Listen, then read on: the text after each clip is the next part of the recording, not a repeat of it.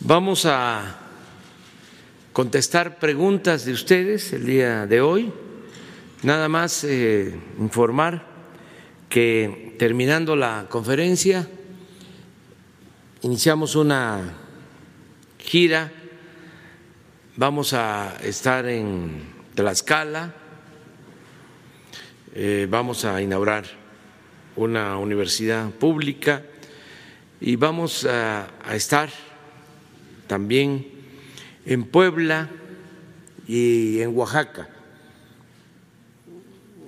Informo que el domingo en Oaxaca, por la mañana, vamos a tener una conferencia de prensa porque eh, se va a informar sobre las vacunas desde Oaxaca. Vamos a tener la conferencia igual de 7 a 8, 7 a 9 de la mañana. Posteriormente vamos a Huilapan, Oaxaca, para eh, la conmemoración del asesinato de Vicente Guerrero, recordar ese hecho histórico y comenzar todas las eh, actividades relacionadas con la eh, celebración de nuestra independencia este año. Entonces empezamos en Cuilapan con ese acto, pero en la mañana vamos a estar eh, informando sobre las eh, vacunas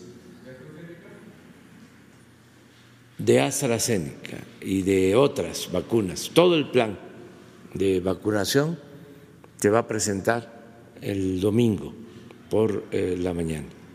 Muy bien, vamos adelante. Tenemos, me da mucho gusto verte y verte muy bien. Mucho gusto que estés aquí de nuevo con nosotros. A ver, adelante. Y luego la compañera.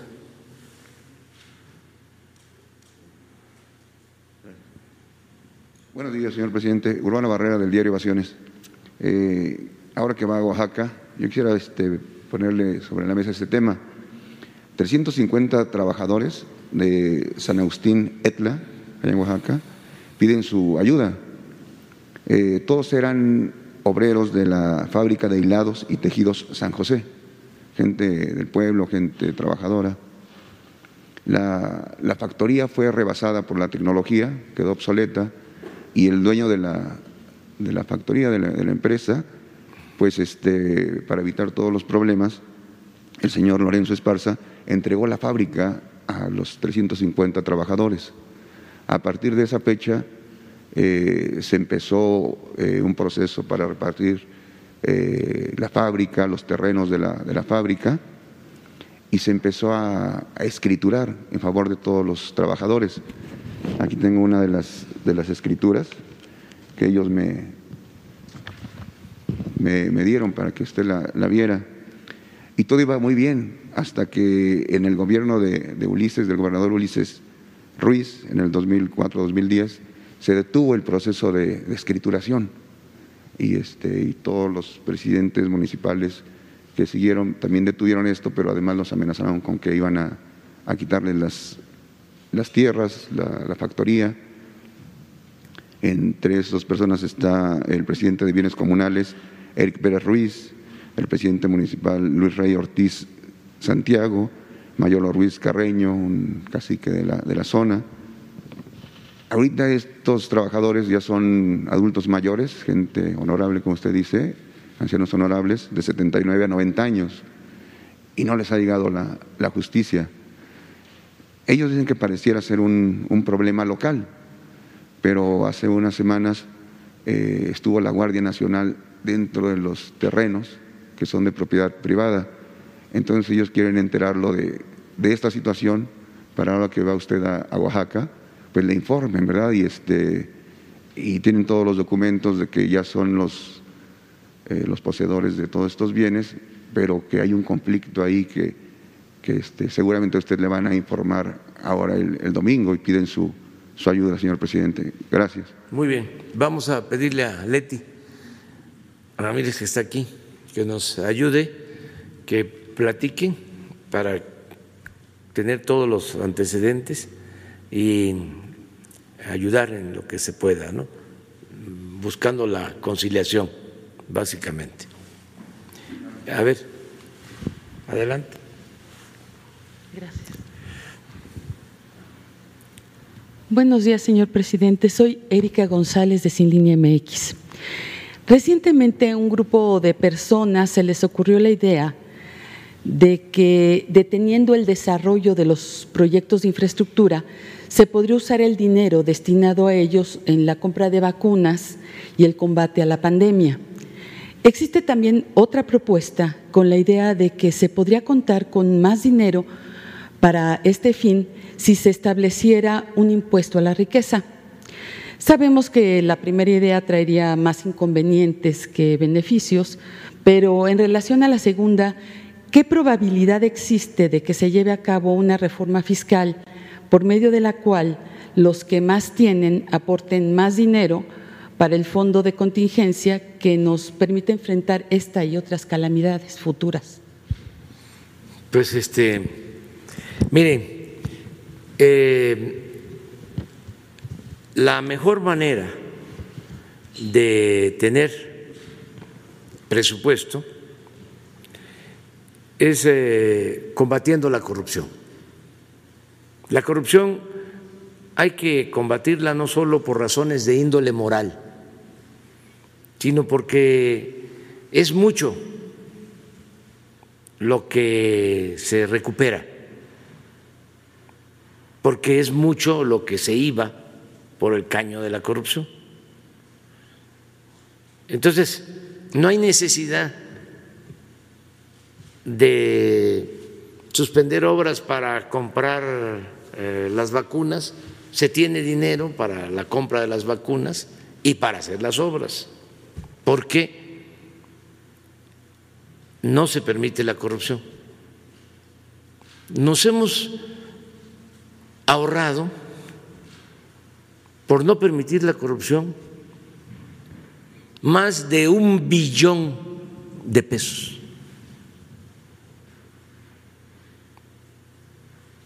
Eso es lo que yo calculo que nos hemos ahorrado en el tiempo que llevamos en el gobierno.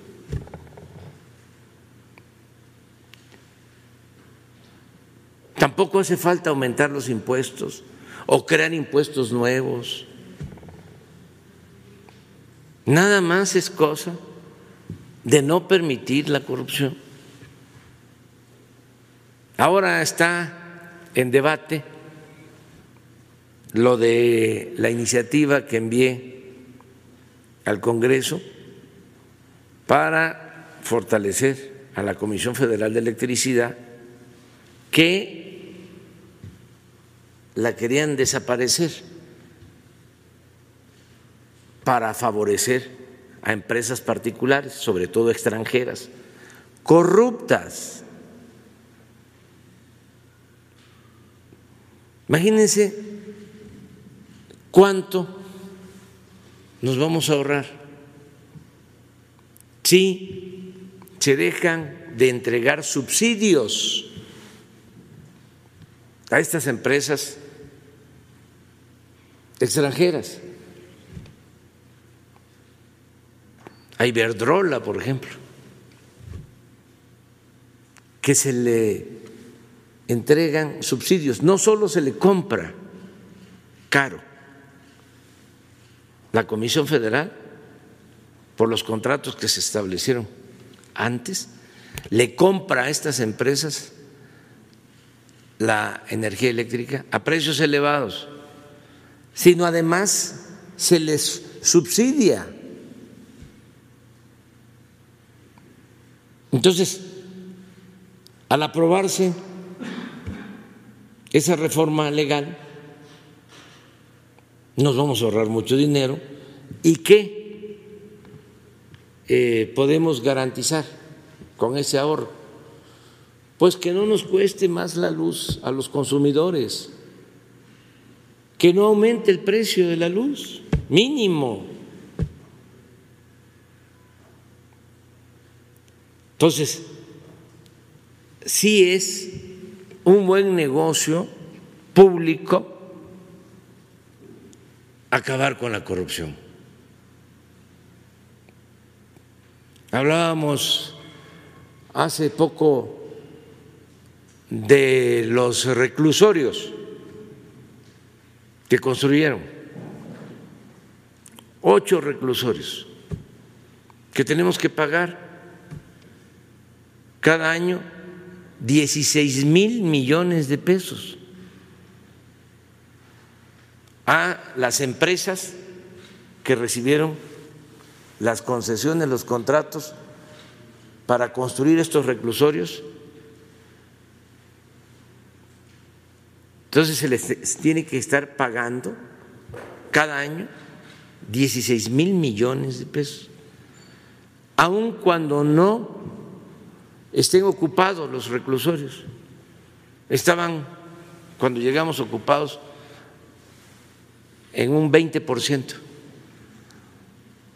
y había que pagar por el 100% a razón de 3.500 pesos diarios por recluso. ¿Quiénes son los que hicieron este negocio? Todos vinculados al poder, todos muy influyentes.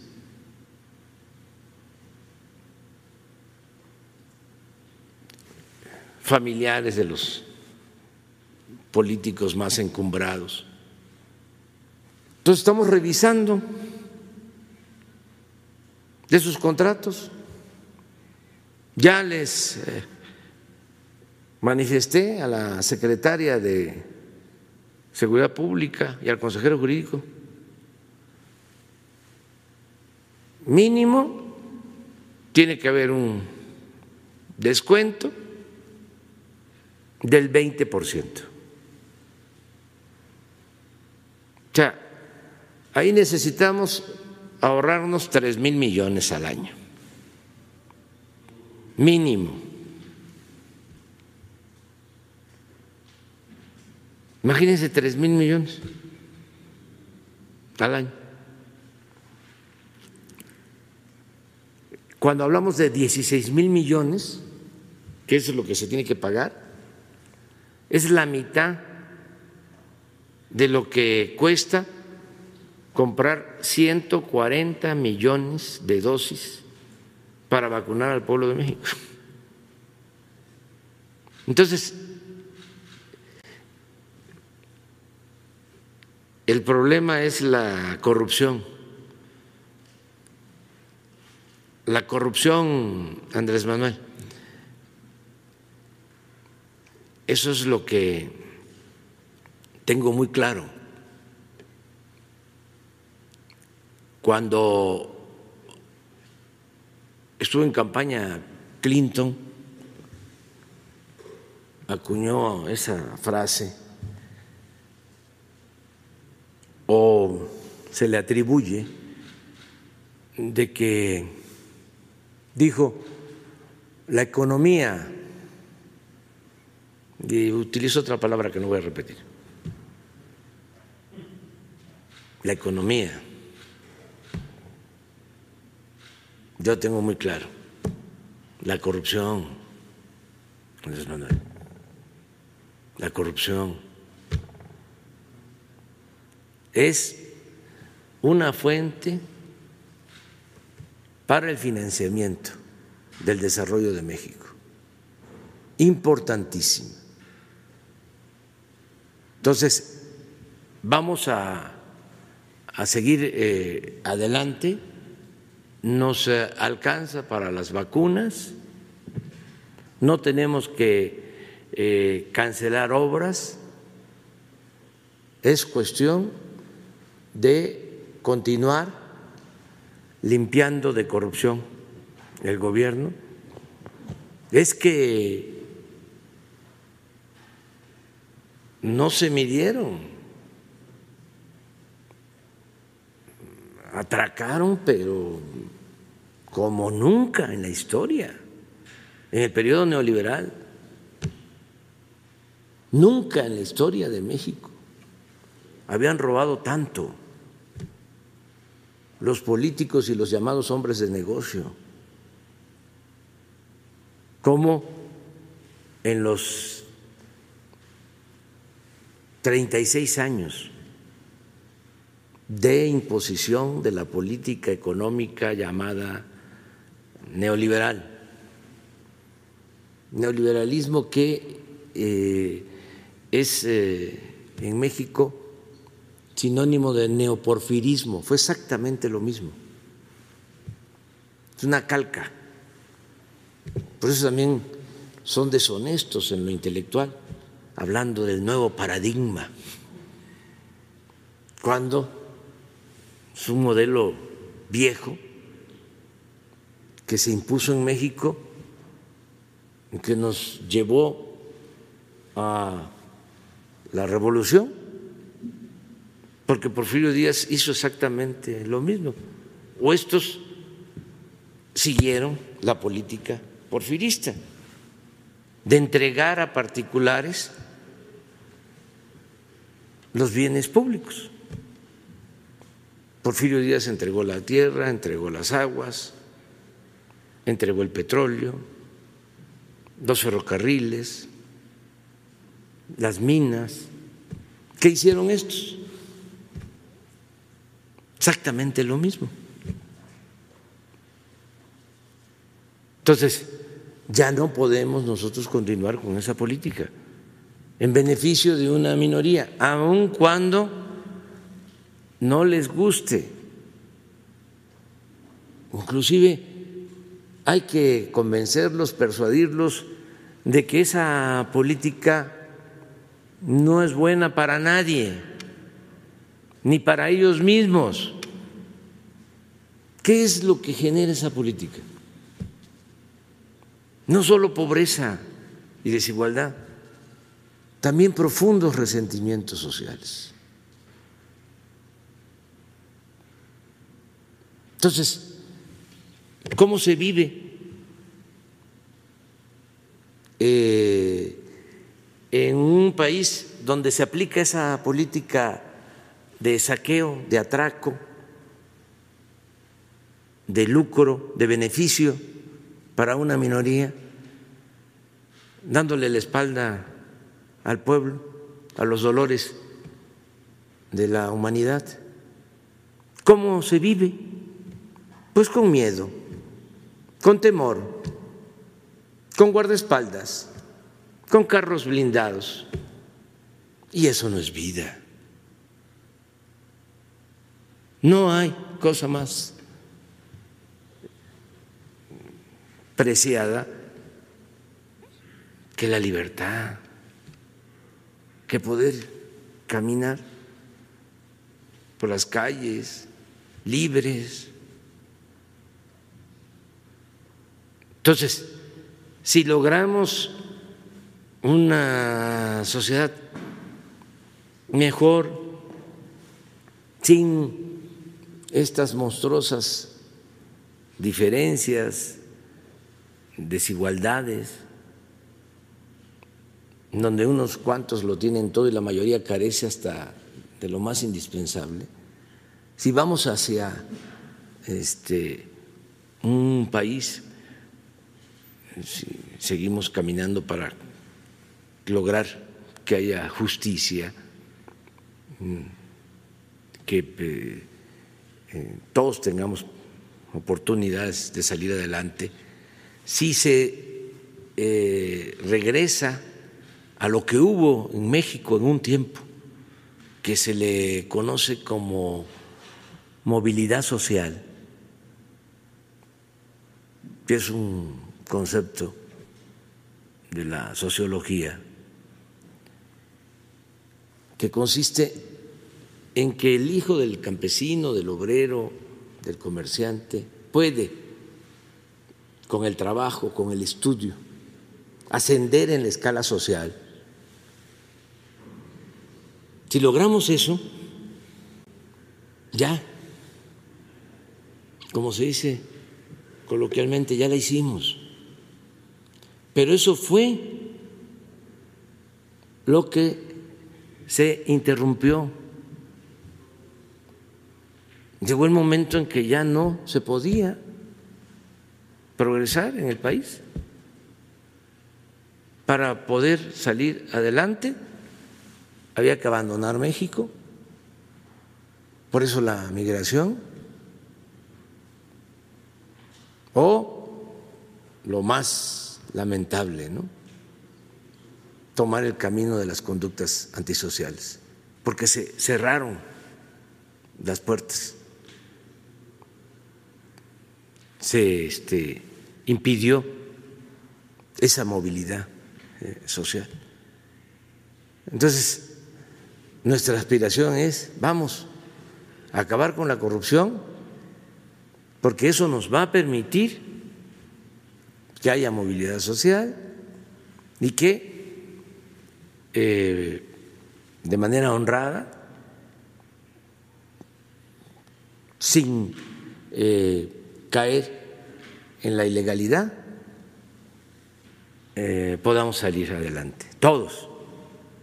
Y nada de que, como también quisieron los neoliberales, establecerlo,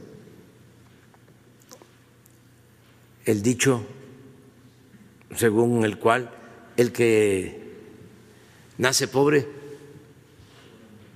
va a morir pobre. No, eso es inaceptable. O desde que el mundo es mundo, ¿sí? hay ricos y hay pobres, y confórmate. Esa es tu suerte, así te tocó vivir. No. Ese es eh, el concepto conservador. No, ¿Se puede salir adelante? Claro, para eso, pues tiene que haber acceso a la educación para todos y al bienestar y al trabajo y a un salario justo. Y todo eso es posible en nuestro país porque afortunadamente México es un país con muchos recursos naturales, con muchas riquezas, a pesar de que nos han saqueado por siglos. Y vivimos en una circunstancia también muy favorable. ¿Cómo eh, se va a consolidar económicamente América del Norte con relación al avance de otras regiones, de Asia, por ejemplo? ¿Cómo se consolida esta región? Pues con México, con nuestro país. México es la bujía para el desarrollo, para el crecimiento económico de América del Norte.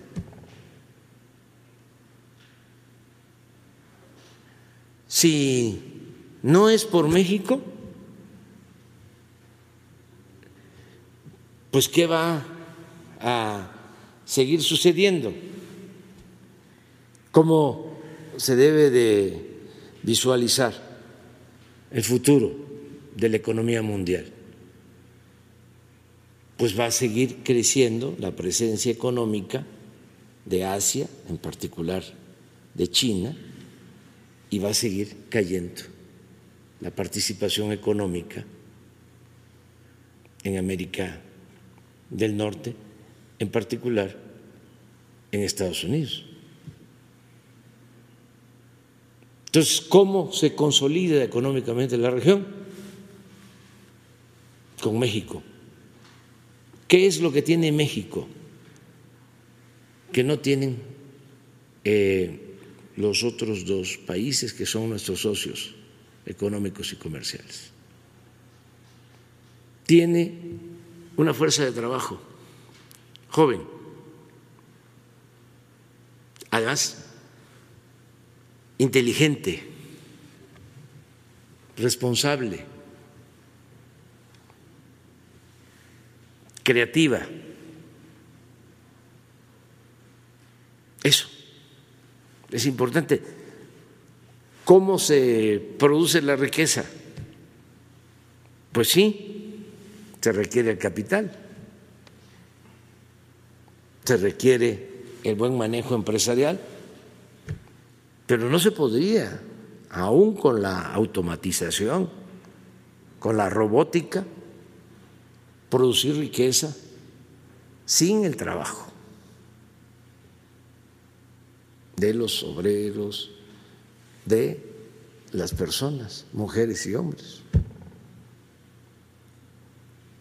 Entonces, agréguenle de que todavía se tiene una población joven en el país,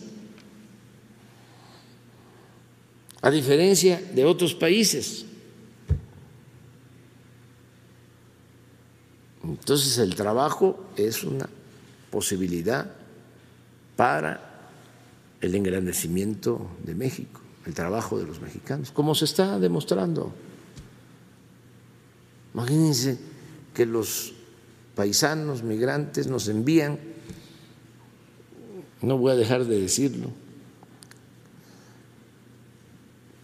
más de 40 mil millones de dólares. Es la principal fuente de ingresos que tiene el país. Y eso es fruto del trabajo de los mexicanos. Entonces, ¿qué es lo que tenemos que procurar? Que no haya corrupción. a tu pregunta, no hace falta cancelar obras que al contrario generan empleos, no hace falta aumentar los impuestos. Fíjense que cuando nosotros estudiábamos en la universidad, en la Facultad de Ciencia Política, pues se hablaba mucho y en las clases se enseñaba de que se acumulaba el capital porque se producía la explotación de el trabajador, porque el dueño de los medios de producción,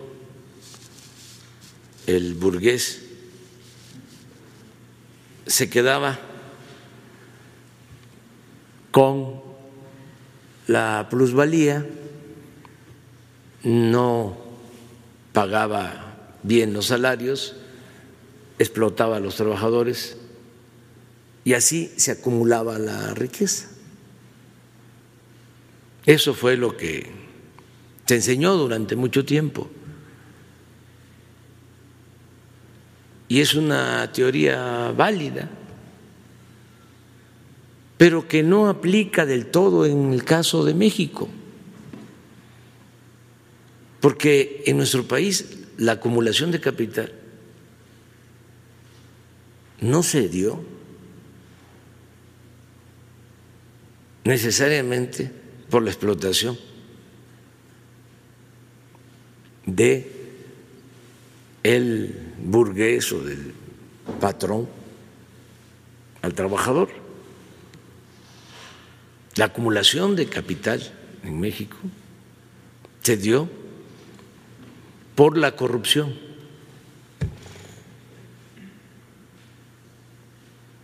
Porque este se llegaba al poder y se hacían negocios jugosos al amparo del poder público. Entonces podía eh, venir una persona, eh, ser originaria de un pueblo pero empezaba a hacer política y terminaba como banquero o este, como potentado. Pero esto tampoco es nuevo, se acrecentó en la última etapa, en el periodo neoliberal, pero ya lo registra el finado Carlos Fuentes en su extraordinaria novela La región más transparente. Habla de cómo un revolucionario eh, del norte llega a la Ciudad de México y empieza a contar con información privilegiada acerca de cómo se iba a ampliar la ciudad, cómo se iban a hacer las avenidas nuevas en la ciudad. Y empieza con esa información a comprar terrenos y a especular todo lo que es la especulación inmobiliaria, que en el caso de la ciudad se da mucho.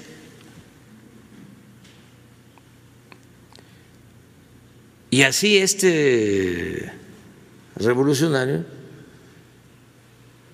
se vuelve un gran empresario y luego banquero. Sobre eso trata la novela de Fuentes. Pues es lo mismo. No es hacer a un lado el marxismo. Es decir, no es válido lo de la lucha de clases o lo de la acumulación del capital o lo de la plusvalía. No, sino que el caso de México es algo especial. Y hace dos días aquí comentábamos que nunca eh, se atendió así. De los pocos escritores que se ocuparon del tema, eh, pues don Jesús Silva Gerso, pero el abuelo del actual, así, aclararlo bien. Este, decía don Jesús Silva Gerso, él había estado cuando el general Cárdenas llevó a cabo la expropiación petrolera y decía que la política se había convertido en uno de los más lucrativos negocios. Estamos hablando de los años 40. decía, y el peor de los males es que los corruptos, los políticos corruptos, no pierden ni siquiera su respetabilidad. También por ese tiempo, don Daniel Cosío Villegas escribió un buen ensayo que se llama La crisis de México es un texto extraordinario, también por los años 40. Y decía ya don Daniel que lo que había tronchado, así, con esas palabras, la vida pública en la revolución eh, era sin duda el predominio de la corrupción. Pero muy pocos. Luego se olvidó el tema. Y hubo como un pacto de silencio. Ni en el discurso, en los medios menos. los medios fueron tomados precisamente para fomentar la corrupción y garantizar impunidad. No todos, desde luego, ¿no? No se puede generalizar. Pero pues es muy interesante el tema.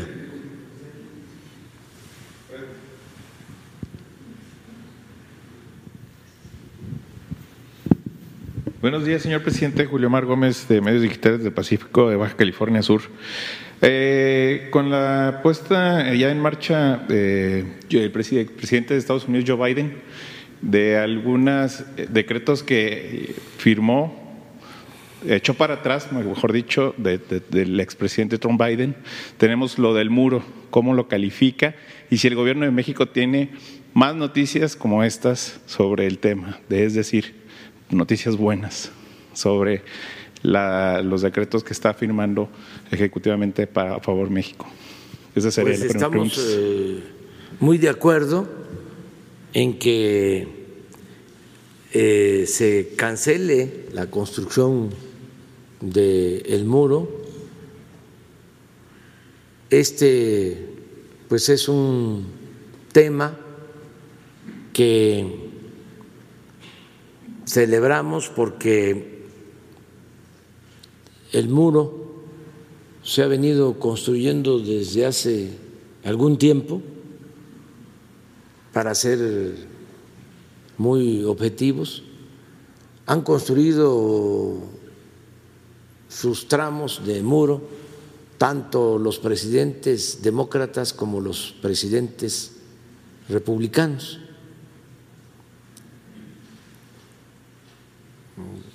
casi todos hicieron sus tramos de muro. Y ahora el presidente Biden decide que ya no va a construir muro en la frontera. Entonces es un hecho histórico, porque si este, tenemos la gráfica, van a ver cómo se fueron construyendo kilómetros ¿no? de muro. Desde luego, es muy grande nuestra frontera. Son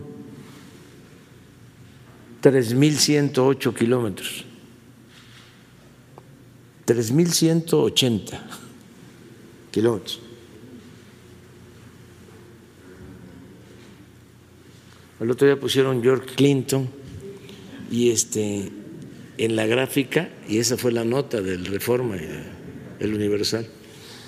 Este, pero así se han comportado, ¿no? En kilómetros.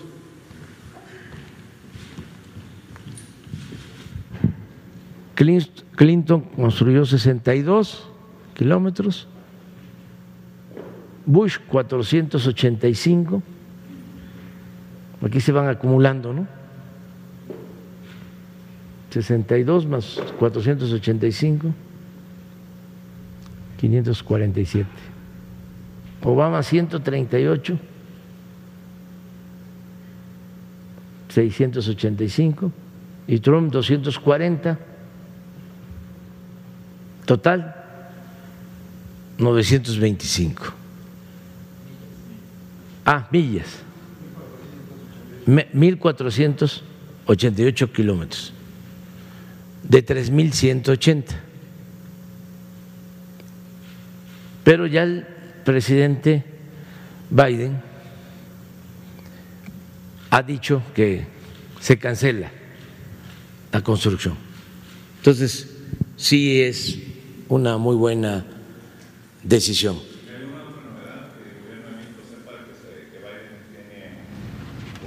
La política migratoria, el compromiso de regularizar la situación de migrantes. Eh, nos importa mucho el que se cumpla ese compromiso para que eh, se regularice la situación de nuestros paisanos que viven y trabajan en Estados Unidos desde hace algún tiempo. Entonces, hay ese compromiso. También eh, un cambio en cuanto a que ya no eh, van a mantener a migrantes esperando su eh, autorización de asilo en nuestro país, sino que van a eh, tenerlos en territorio estadounidense, esperando a que les resuelvan. Nosotros eh, tenemos en México alrededor de seis mil migrantes esperando que les resuelvan eh, sobre sus asuntos.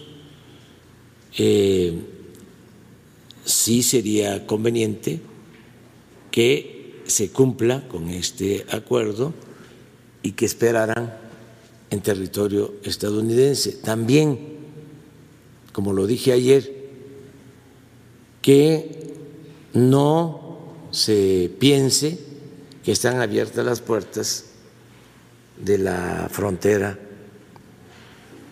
eh, norte, porque eh, no están autorizando todavía ingresos. Esto es un mensaje sobre todo a nuestros hermanos centroamericanos, porque la política es de apoyar a los migrantes. Pero en los hechos todavía no hay nada concreto.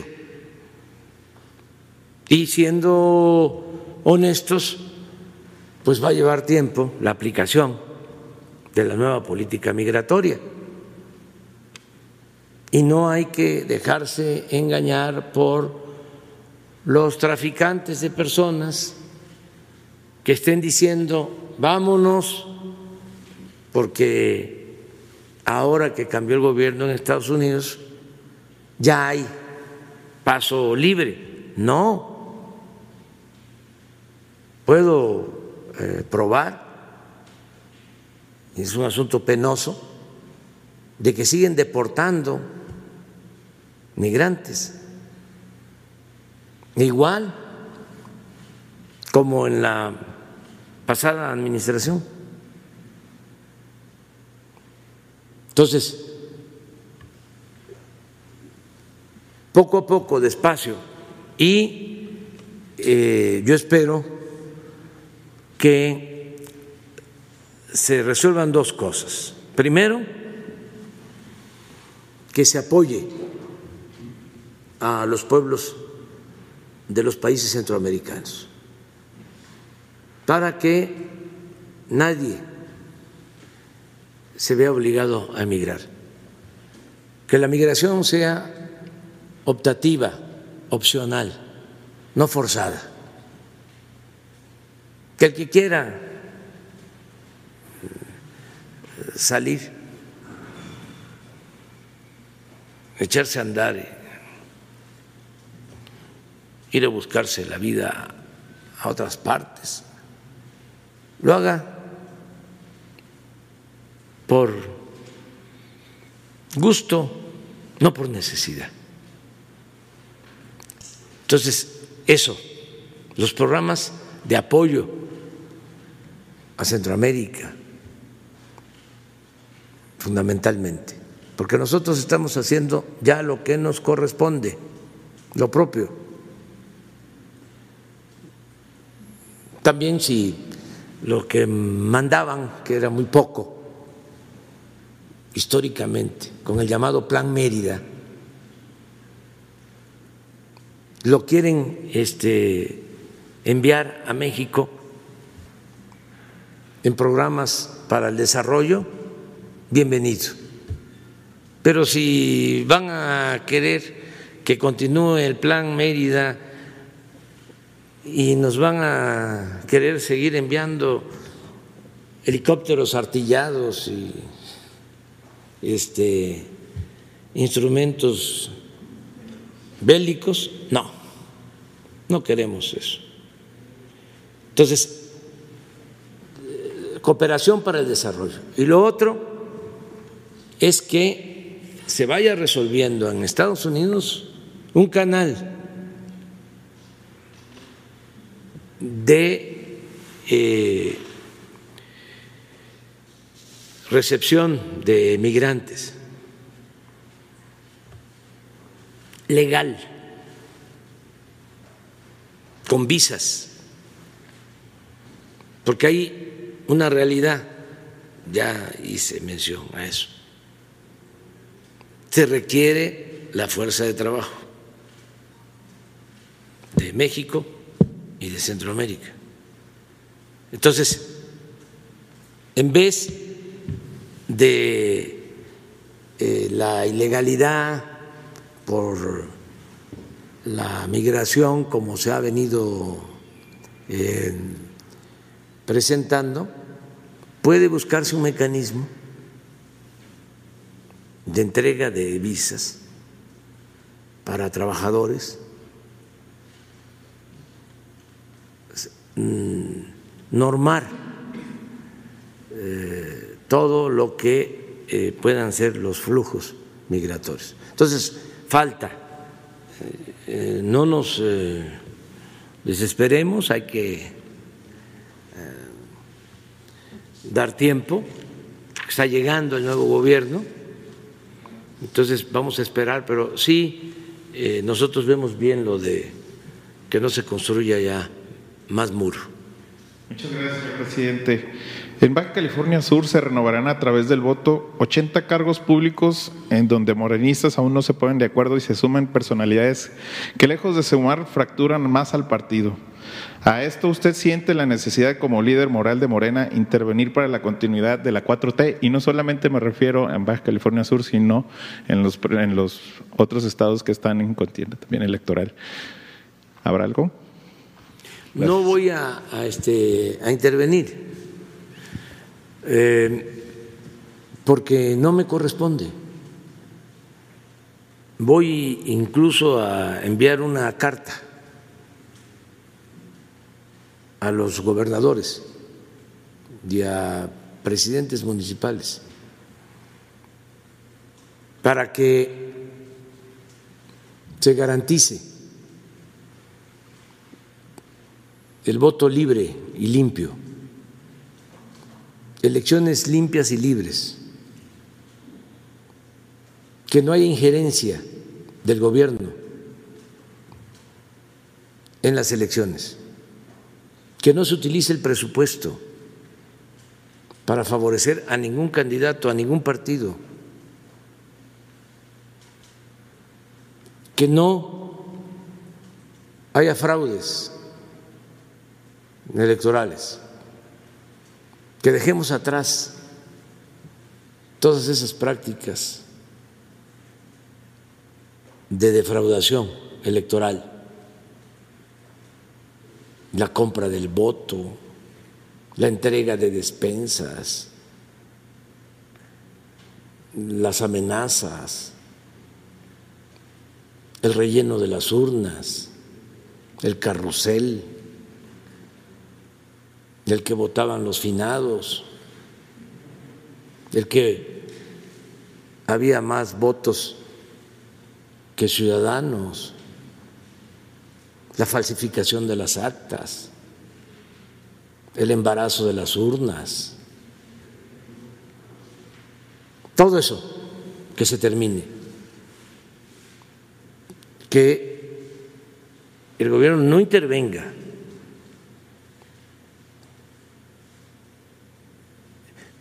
Todo eso que sucedía hasta hace muy poco es la herencia del porfiriato.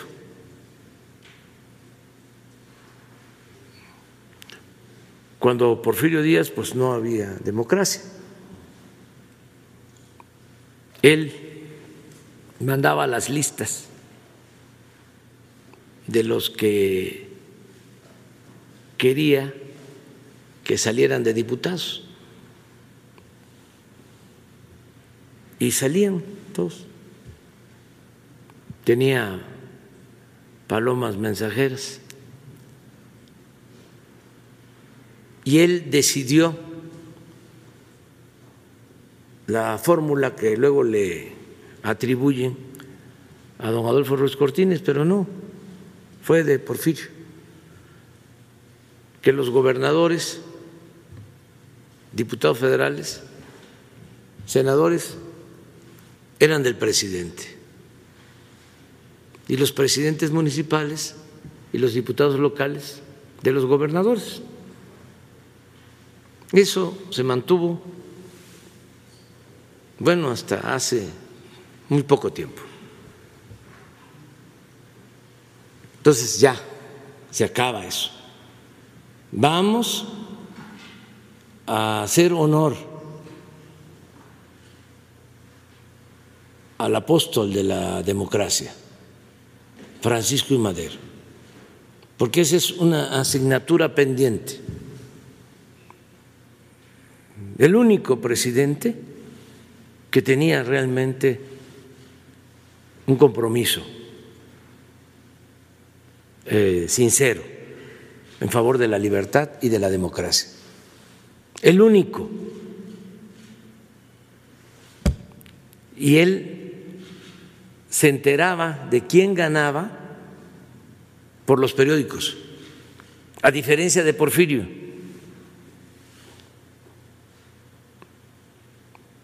que él mandaba las listas, el presidente Madero no intervenía y se enteraba de quién había ganado después de las elecciones. Y enviaba cartas, por eso lo voy a hacer, a los gobernadores, recomendándoles que respetaran la voluntad del pueblo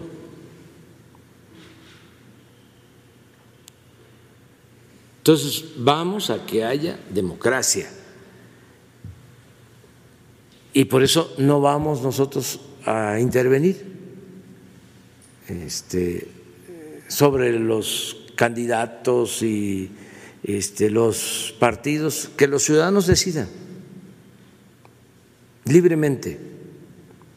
Si hay algo eh, importante que se ha logrado en los últimos tiempos, es el despertar de los ciudadanos, la toma de conciencia del pueblo.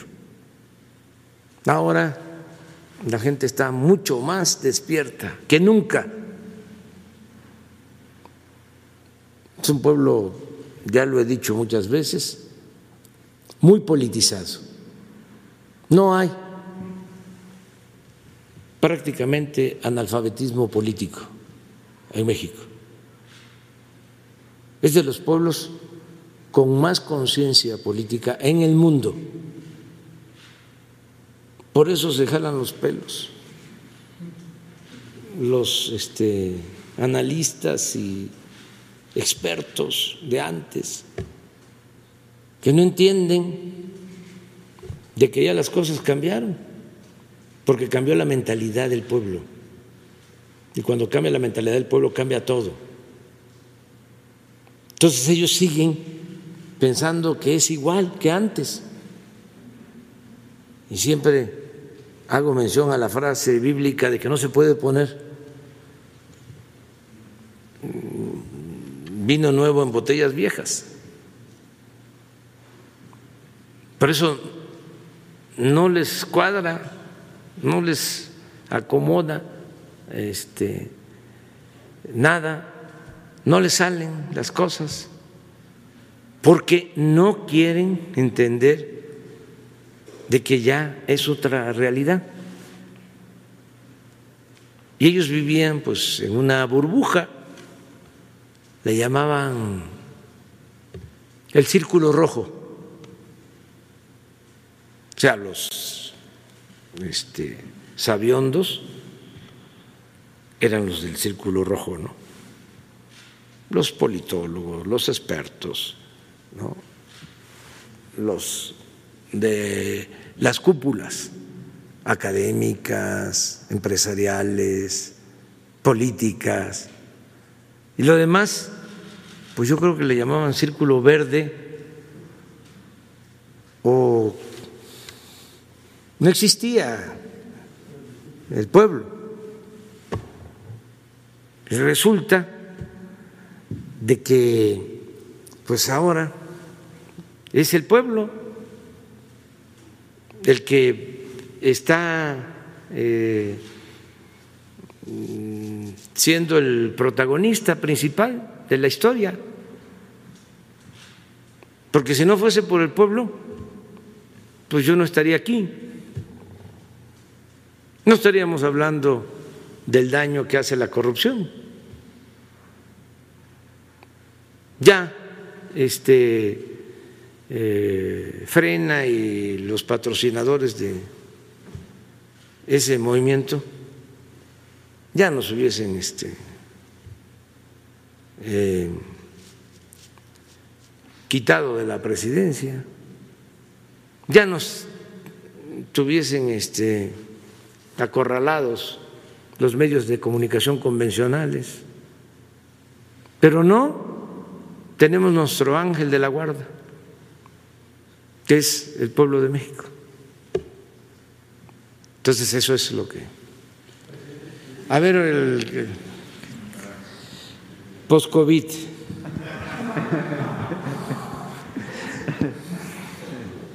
El presidente de todos los mexicanos, su servidor Carlos Pozos, reportero de la Molécula Oficial y columnista de la revista Petróleo y Energía, Buenos días a quienes nos ven y nos escuchan, buenos días a los compañeros. Qué gusto verle y saber que está bien. Usted como yo y miles de personas hemos ganado la batalla al COVID-19, pero por desgracia muchos han perdido a sus seres queridos, como es mi caso, que perdí a mi padre el pasado 21 de enero eh, y perdió esta batalla. Pero es bueno saber que tenemos un presidente fuerte y de espíritu por el bien de nuestra nación.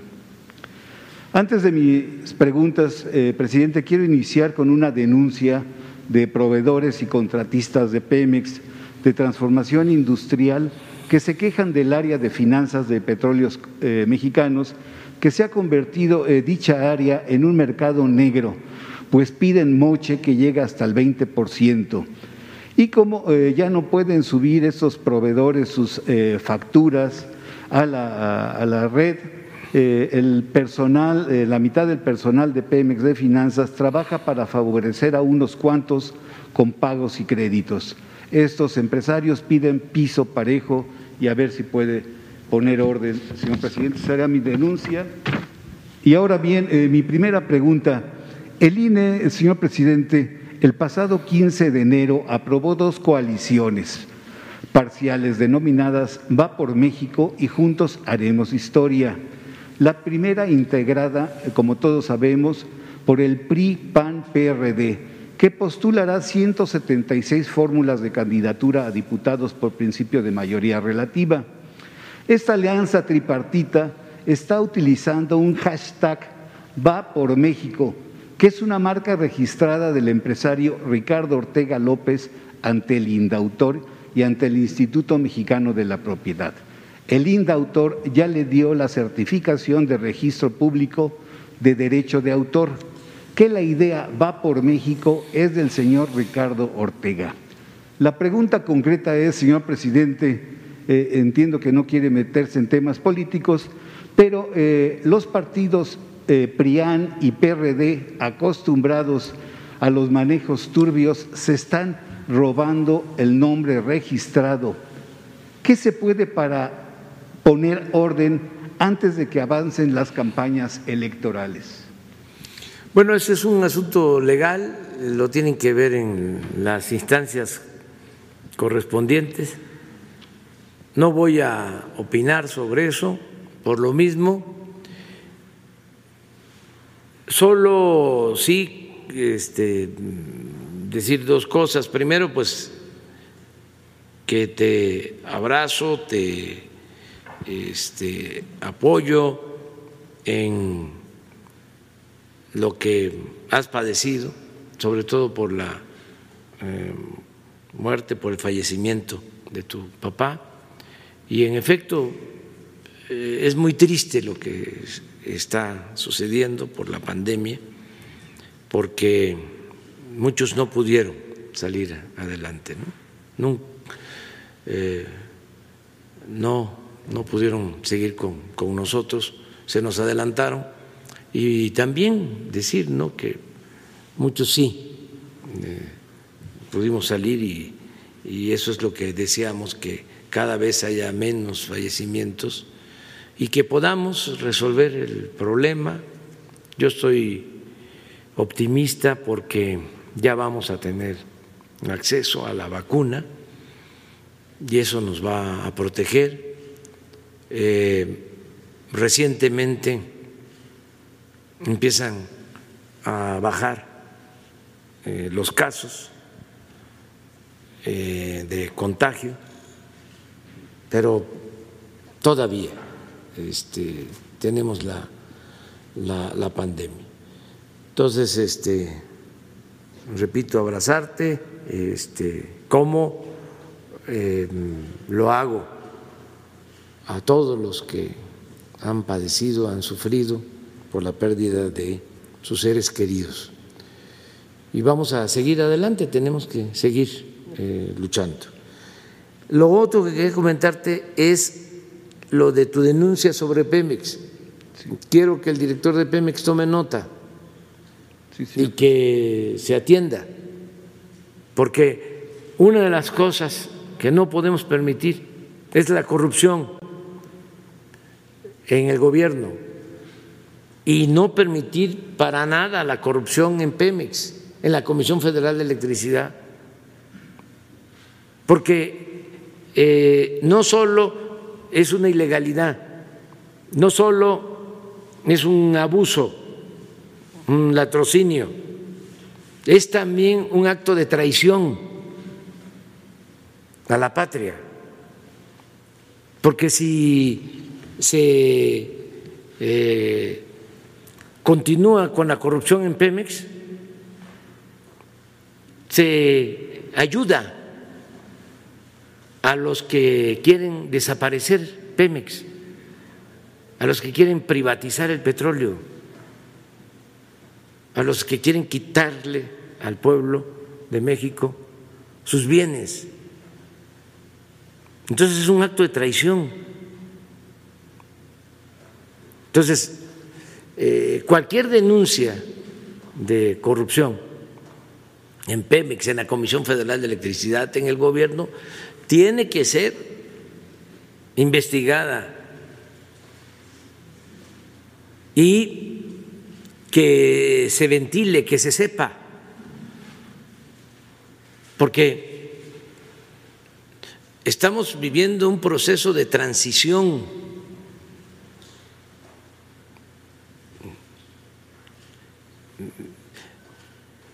El porfiriato fueron 34 años y triunfa la revolución maderista,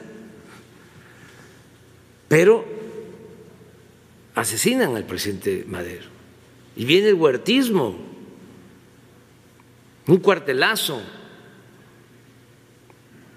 sea, no fue fácil acabar con el régimen dictatorial porfirista, costó muchísimo. Bueno, por violencia, por hambre, por pandemias, dieron su vida a un millón de mexicanos en la revolución. Entonces,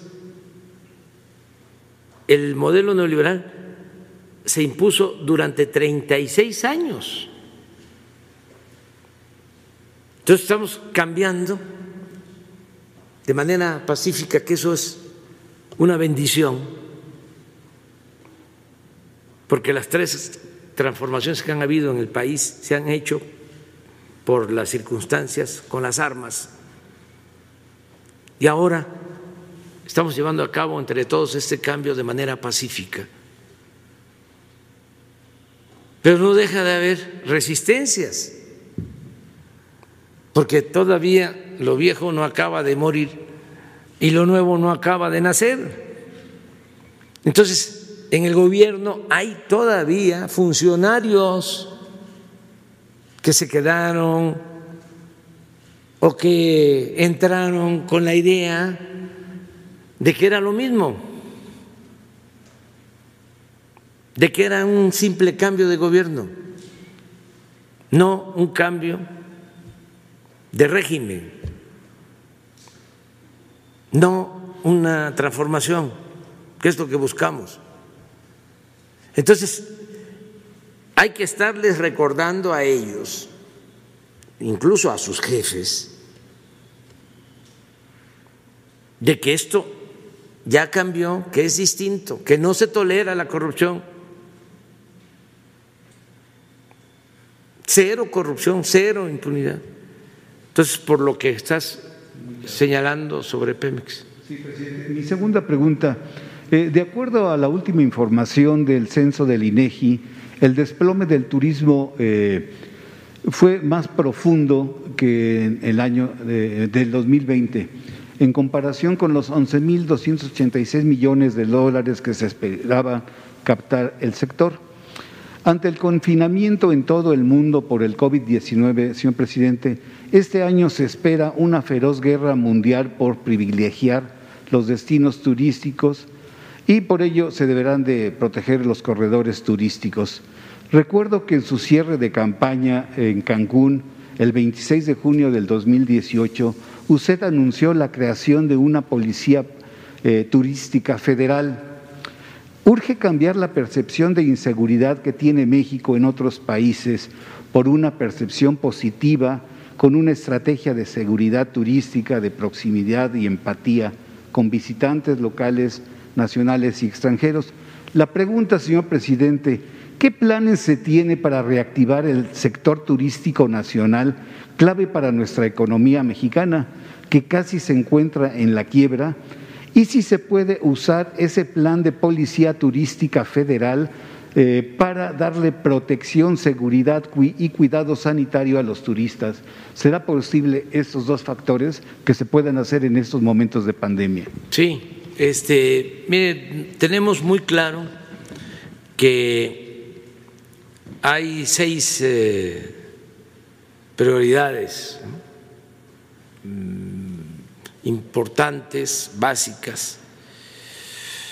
Una es la de moralizar al país,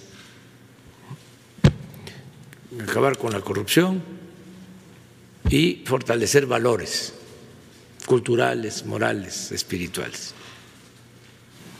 La segunda tiene que ver con la justicia, que no haya tanta desigualdad económica y social.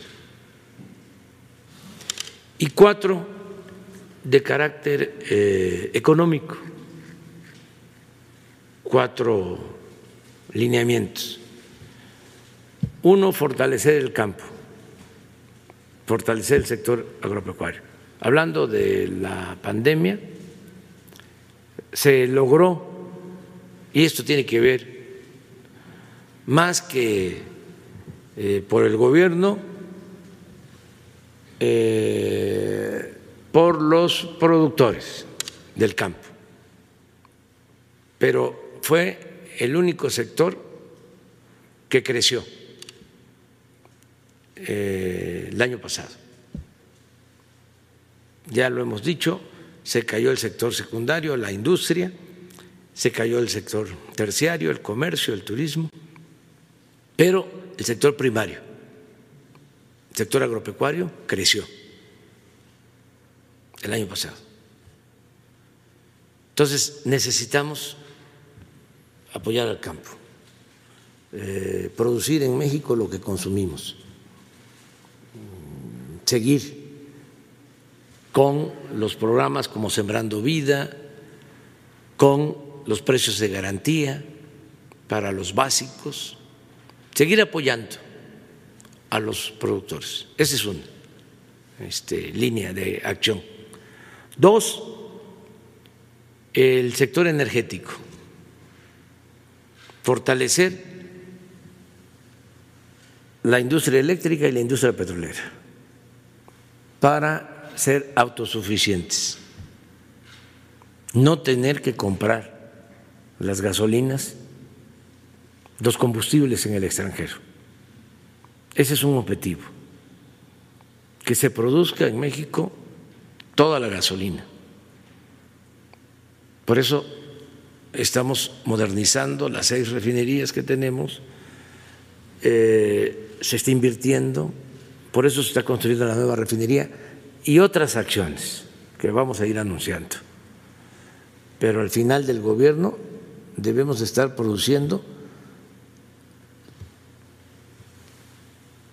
alrededor de 700 mil barriles diarios de gasolinas para no importar gasolinas. Ahora estamos importando el 60% de lo que consumimos.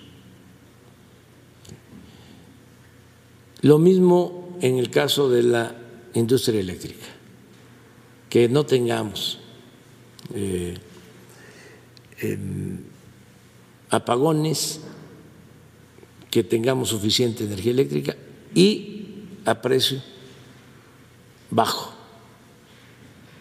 Es fortalecer al sector energético. Por eso la iniciativa que envié para fortalecer a la Comisión Federal de Electricidad con los trabajadores electricistas, con los trabajadores petroleros, vamos a rescatar a estas dos empresas públicas. Eso es lo segundo en lo económico. Lo tercero es aprovechar las ventajas comparativas que tenemos por el tratado comercial. Lo que hablábamos, México eh, es eh, un país con muchas oportunidades para la inversión, para la creación de empleos, eh, por nuestra frontera con Estados Unidos y nuestra cercanía con Canadá. Entonces, eso es lo tercero. Eso me tiene optimista porque eh, es una eh, necesidad eh, para todos, o sea, estar en México. Si se quieren hacer negocios lícitos, si se quiere impulsar actividades productivas, si se quieren instalar nuevas plantas, si se quiere invertir, México. Entonces, es eh, cosa de seguir convenciendo a nuestros vecinos de la importancia de que no haya obstáculos para el comercio de los tres países. Y por último, que es muy importante, el turismo. Eh, nosotros tenemos condiciones también muy favorables. De ahí la importancia del desarrollo del sureste. El sureste, además de tener mucho potencial agropecuario, litorales, tiene eh, pues los recursos eh, energéticos. Nada más pensemos que en el sureste se tiene casi el 70% de todo el agua del país y se tiene el petróleo y se tiene el gas y se tiene la generación de la energía eléctrica y potencialmente el crecer solo modernizando las hidroeléctricas con mejores turbinas para generar más energía. Pero por si fuese poco, allí hay un potencial cultural, artístico. Es eh, el origen eh, de la cultura madre, es donde floreció la cultura olmeca, la cultura madre, es donde se desarrolló y se manifestó en su esplendor la gran cultura maya. Entonces, el potencial arqueológico de toda esa región, por eso el tren Maya, estamos hablando de 1.500 kilómetros de tren moderno, eh, que va a comunicar a todas las antiguas ciudades mayas. Pero no solo eso, sino se trata de eh, zonas eh, ecológicas, selváticas, de primer orden en cuanto a flora, en cuanto a fauna, eh, es el mar turquesa, el Caribe, parte del Golfo. Si se tiene oportunidad de ir al extranjero y se le pregunta a algún extranjero sobre México o nos preguntan de dónde somos, decimos que México, es muy probable que cualquier extranjero eh, pronuncie o diga México, Los Cabos, Cancún, Acapulco, porque han estado. O sea, entonces el turismo es muy importante. Entonces vamos a impulsarlo, cuidando el medio ambiente, todo lo que es el sureste. Lo mismo eh, en el caso de Nayarit. Eh, vamos a desarrollar más el norte de Nayarit eh, para el turismo porque eh, todo lo que es el sur de Nayarit, pues ha tenido un, un buen desarrollo, lo que está junto a Vallarta, Valla de Banderas, Puntamita, pero hacia el norte se requiere todavía más desarrollo y hay un gran potencial turístico. Por eso ya estamos eh, construyendo, está por iniciar la nueva autopista de las varas a Compostela y vamos a hacer también la autopista de Compostela a Tepic y vamos a modernizar el aeropuerto de Tepic para que no solo se tenga como acceso a esas eh, playas el aeropuerto de Vallarta, sino también se tenga el aeropuerto de Tepic.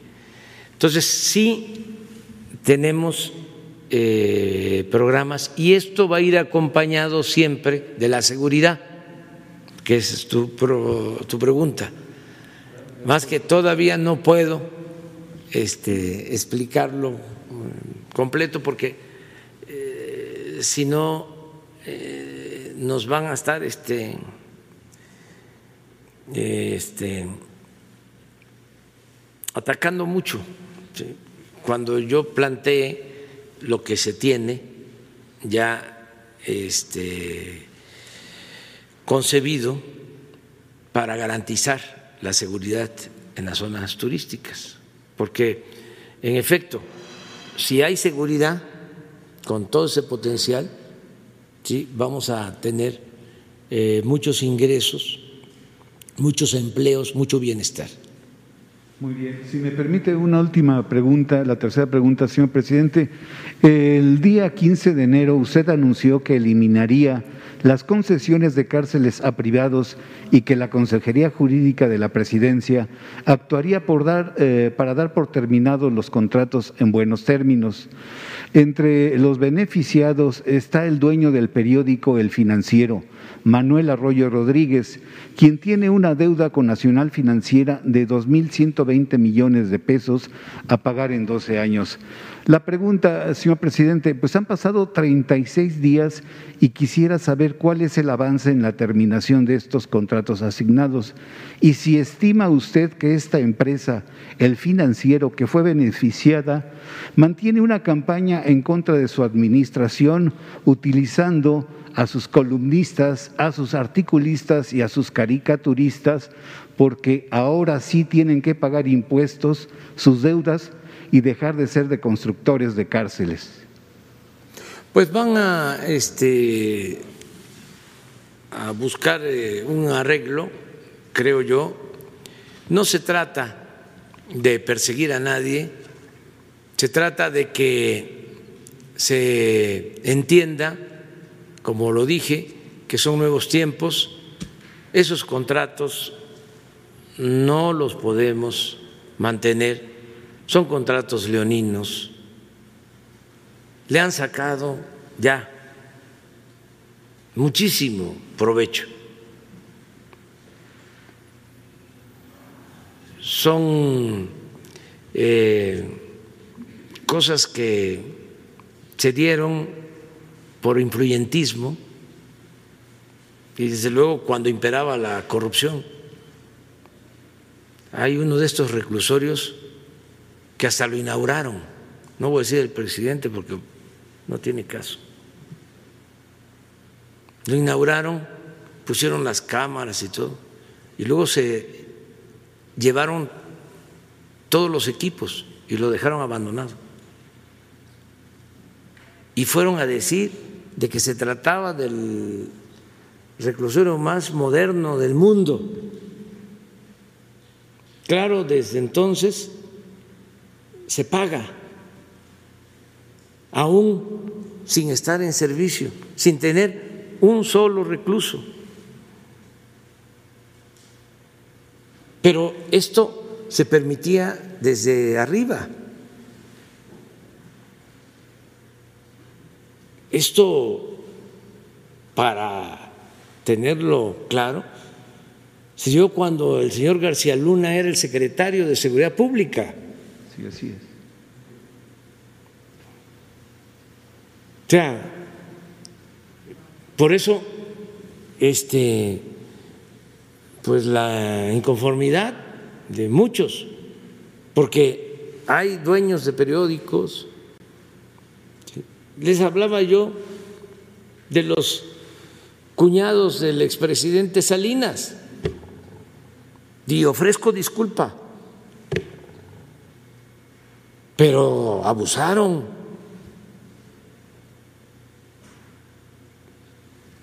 Contratos no solo de reclusorios,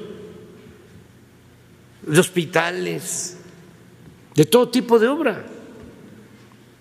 Vean lo que estaban también metidos en el aeropuerto de el lago de Texcoco. Pues ese es el fondo, por eso es la inconformidad. Ofrezco disculpa porque tenemos también que decir las cosas. Eso no es normal. En un régimen corrupto, eso pasa a ser algo normal. Por eso dicen este está loco, no está acuerdo, porque eh, querían que predominara la idea de que el que no transaba no avanzaba, inclusive un presidente llegó a decir que la corrupción era parte de la cultura del pueblo de México.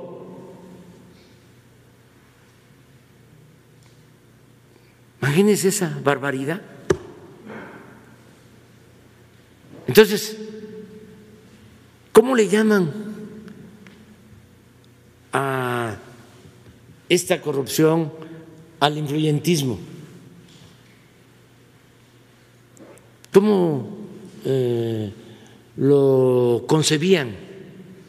Porque no internalizaban de que estaban actuando mal. No, eran negocios, business. Era de lo más normal. Y estamos hablando, claro, de los grandes negocios, arriba. Pero esto llegaba abajo, porque había también una concepción aspiracionista en sectores de clase media que querían hacer lo mismo veían el ejemplo. A ver, vamos este, a hacer negocio porque tengo un amigo que su papá es el administrador de la aduana de Tijuana o es el administrador del COFEPRIS. Entonces, le podemos vender equipos de cómputo o cualquier cosa. O podemos sacar un permiso en COFEPRIS para importar sustancias químicas que tienen mucho valor en el mercado.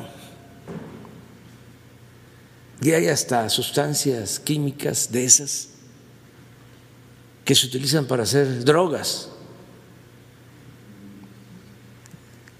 químicas, de las más dañinas. Bueno, todo eso tiene que desaparecer. y poco a poco lo van a ir entendiendo. No hay manera de que eso prospere. Ya se terminó, se acabó la robadera, el bandidaje oficial. Ahora, quieren hacer negocios eh, lícitos, está permitido. Quieren invertir, quieren crear empleos, eh, quieren contribuir al desarrollo del país, adelante, sin obstáculos. Vamos a buscar siempre simplificar trámites, eh, que no tengan que pagar tantos impuestos, que no tengan que pagar moches, sobornos.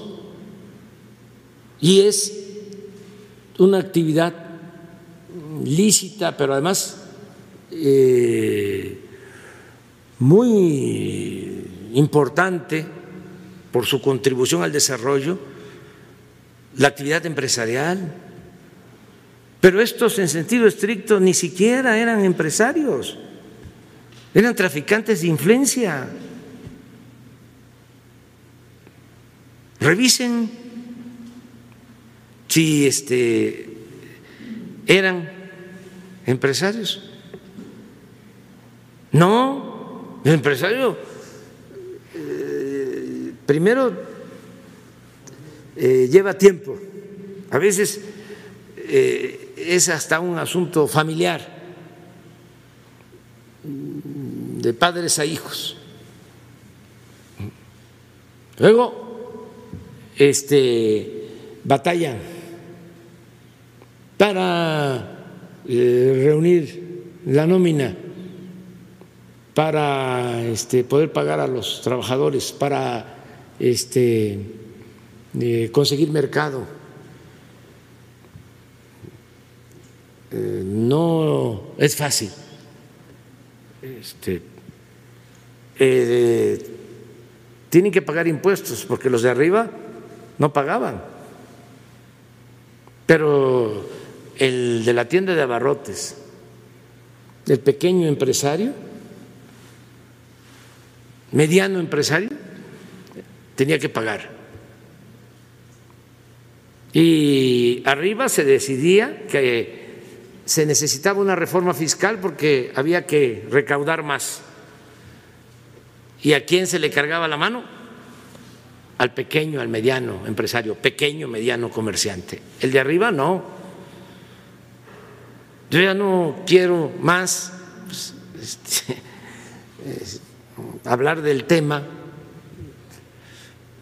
porque es muy fuerte, pero si yo presento la lista de las empresas que no pagaban impuestos y cuánto eh, se les condonaba, es indignante. ¿Cómo obligar al pueblo a pagar impuestos, a contribuir, y los de arriba no pagaban? Pues por eso financiaban campañas, por eso las guerras sucias en contra de nosotros, porque de repente llegamos y fíjate que debes 10 mil millones de pesos. Y aquí no hay más que pagar.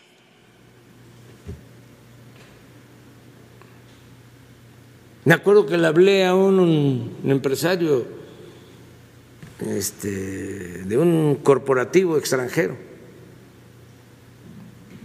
porque habíamos eh, mantenido una conversación con un grupo ¿no? de empresarios y le corrí la cortesía de decirle, este,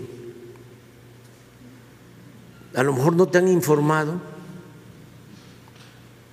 era un estadounidense, es un estadounidense. Entonces yo no hablo inglés, pero tenía yo un traductor.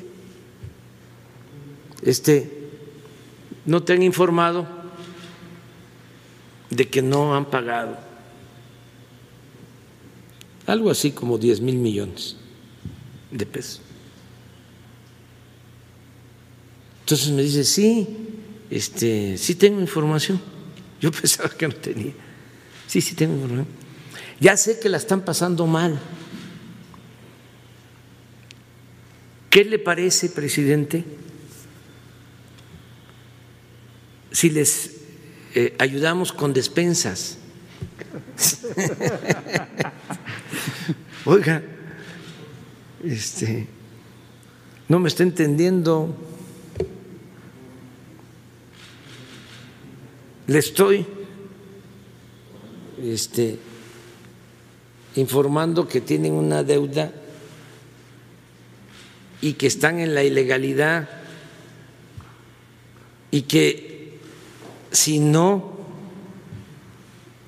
resuelven este asunto fiscal, tenemos la necesidad de proceder penalmente. Eso es lo que le estoy planteando. Le estoy corriendo la cortesía de avisarle porque estamos a punto de presentar una querella. Entonces, queremos llegar a un acuerdo. O sea, mande a sus abogados y que no le engañen. Ya me acuerdo que me comentó, es que me dicen que estamos fuertes. Pues no, ya no están tan fuertes. Pero eh, esto es muy importante, el que eh, se acabe la corrupción es muy parecida a tu pregunta eh, y que todos estos contratos leoninos se revisen. Lo mismo es en el caso de Odebrecht, que está ah, actuando de la misma manera. Es decir, a ver, vamos a llegar a un arreglo y vamos a ahorrar. Y hoy en la mañana también di la instrucción de que quiero que informemos aquí de cuánto se ha decomisado a la delincuencia desde que llegamos.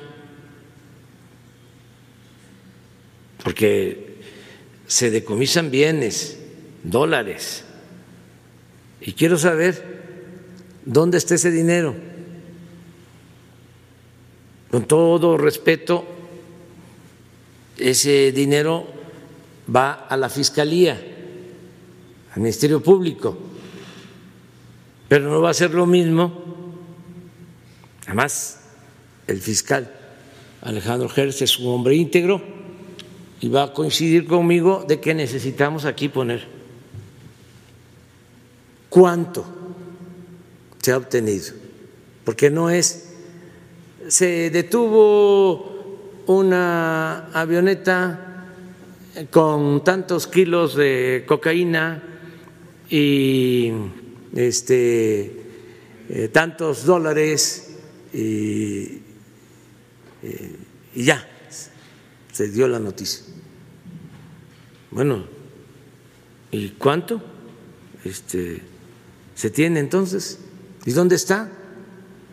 Aún cuando el Banco de México este, eh, exija o los financieros de que esos dólares hay que mandarlos a Canadá a que los huelan este, para ver si no tienen este, droga, olor a droga, a, muerto, porque así es, pero aún con todo y eso, ¿dónde están?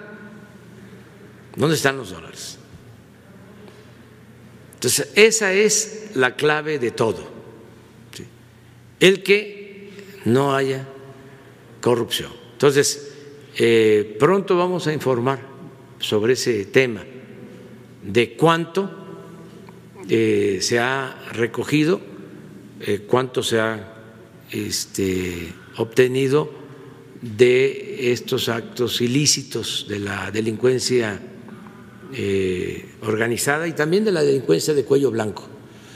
Bueno, ya nos vamos, ¿eh?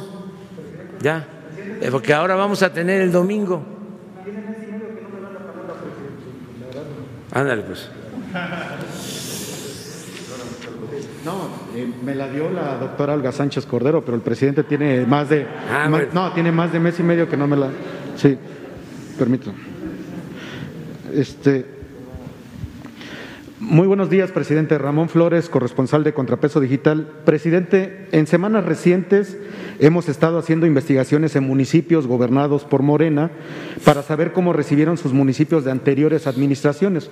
Eh, este tema relacionado con la corrupción que usted está manejando. Siguiendo esas investigaciones descubrimos, por ejemplo, el desvío de más de 51 millones de pesos en el municipio de Los Reyes La Paz de la anterior administración priista. Usted nos ha pedido pruebas y aquí traigo el expediente completo para entregárselo al doctor Santiago Nieto para que se lleve a cabo una investigación más a fondo para conocer el paradero de estos y más recursos. Presidente, mi pregunta en concreto es, ¿cómo se le puede apoyar a los municipios, por ejemplo, los Reyes La Paz, que han sufrido estos millonarios desfalcos a manos de administraciones priistas pasadas y que tanto el gobernador del Mazo como el fiscal del Estado han ocultado y protegido al expresidente municipal?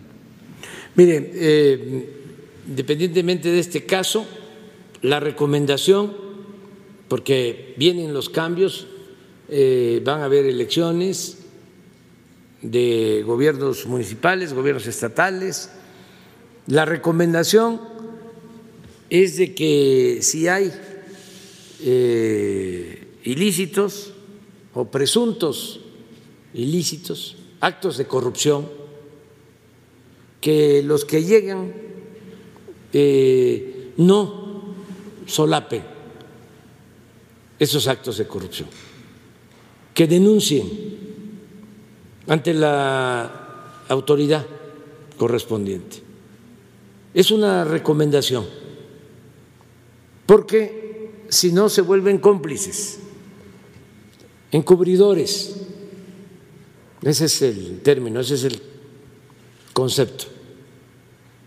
Es encubrimiento. Entonces, si el Ministerio Público, la Fiscalía, no hace nada, y ese es otro asunto. No van a faltar las denuncias, pero ya no es una responsabilidad del que llega. Que es muy lamentable de que, ¿qué sucedía? Llegaban a los gobiernos municipales, incluso a gobiernos estatales, y recibían esos gobiernos quebrados, endeudados por completo. Y como eran del mismo partido, o había acuerdos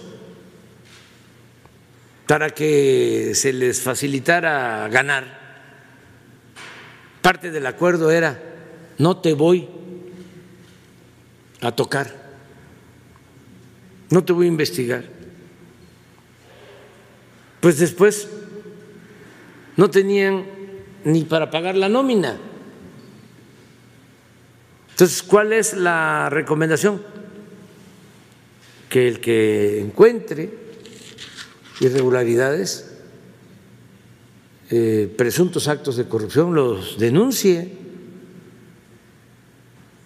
Incluso se protege. Si a mí me presenta Santiago Nieto una carpeta de corrupción y le digo, no, tenla ahí, métela en el escritorio, en la gaveta. Primero, ya Santiago Nieto no me va a respetar, ya no tengo autoridad, porque va a decir, ah, entonces este se protege, ¿no? A algunos, no es parejo, es discurso nada más el que no hay impunidad. Entonces ya el servidor público tiene pues licencia para hacer él lo que quiera, porque el de arriba está actuando de manera inmoral. Eso es lo primero. Pero también este se denuncia ese caso y resulta que no se presentó mm, ningún escrito no se instruyó de que se actuara, pues hay complicidad. A mí me fue a ver el director de Pemex, este,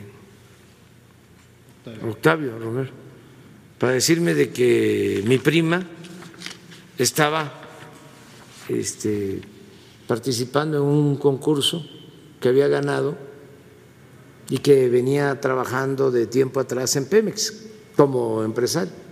Y le dije, no, aunque venga de tiempo atrás, no. Y resultó de que le buscaron la forma o no tuvo el, cuidado suficiente y al final salió con un contrato. Bueno, se enmendó, se resolvió el problema, se le quitó el contrato, este, hubo un escándalo, pero yo me quedé con mi conciencia tranquila que es el principal tribunal. la conciencia de cada quien. Porque cuando sale el asunto, lo primero que hace Octavio es irme a ofrecer disculpa. Entonces, a tu pregunta, lo de los reyes La Paz, que se proceda en la instancia correspondiente y en general que no se tolere la corrupción y que este, tengan cuidado, eh, que no hagan negociaciones, no va a funcionar eso, de que, a ver, soy candidato, ayúdame y si gano, tú no te preocupes. Ya no funciona eso, ¿eh? porque no va a depender del presidente municipal saliente o del gobernador saliente, depende de los ciudadanos.